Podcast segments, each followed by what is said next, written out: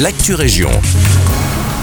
Bonjour à toutes et à tous, c'est Guillaume à. Il n'y aura pas de braderie de l'ascension en Nivelles cette année, mais il y aura des étals devant les magasins et un concours est organisé jeudi, vendredi et samedi par une partie des commerçants.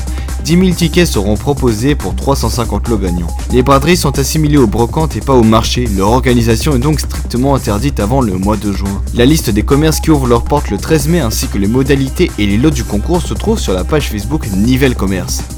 Au musée Wellington de Waterloo, une exposition intitulée L'Empire Playmobil ouvre ses portes jusqu'au 5 septembre prochain.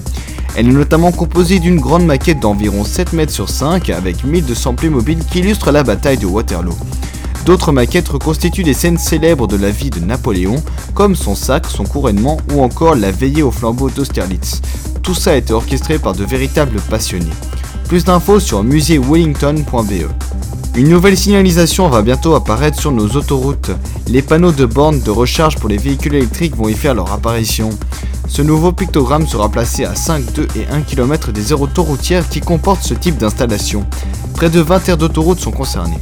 Les installations débuteront dans les semaines à venir. C'est la Sofico qui s'en charge. À présent, nous nous rendons à Brellaleu et plus précisément à Lilleois Wettersee, chez Tichou Fruits et Légumes l'enseigne a décidé de fermer définitivement les portes de son restaurant et se reconvertit en traiteur. Une décision motivée par la crise du coronavirus. Laetitia Tichou nous en dit un peu plus. Depuis un an, en plus des fruits et légumes, du vin et des produits d'épicerie, on a fait une reconversion en traiteur. C'était d'abord une reconversion forcée à cause du Covid, mais grâce à ça, on a pu découvrir notre vie de famille, ce qui est très agréable, et on peut enfin passer du temps avec nos trois enfants. Le couple de gérants est très optimiste pour l'avenir, même si au début ça risque d'être un peu compliqué. Nos revenus ont baissé, mais on peut commencer à supprimer tous les frais qu'on avait avec le restaurant. Ce sera encore une année compliquée, mais ça va aller. On a encore plein de projets. Ce qu'on perd en revenus, on le gagne en qualité de vie, et ça, ça n'a pas de prix. C'est tout pour l'Actu Région.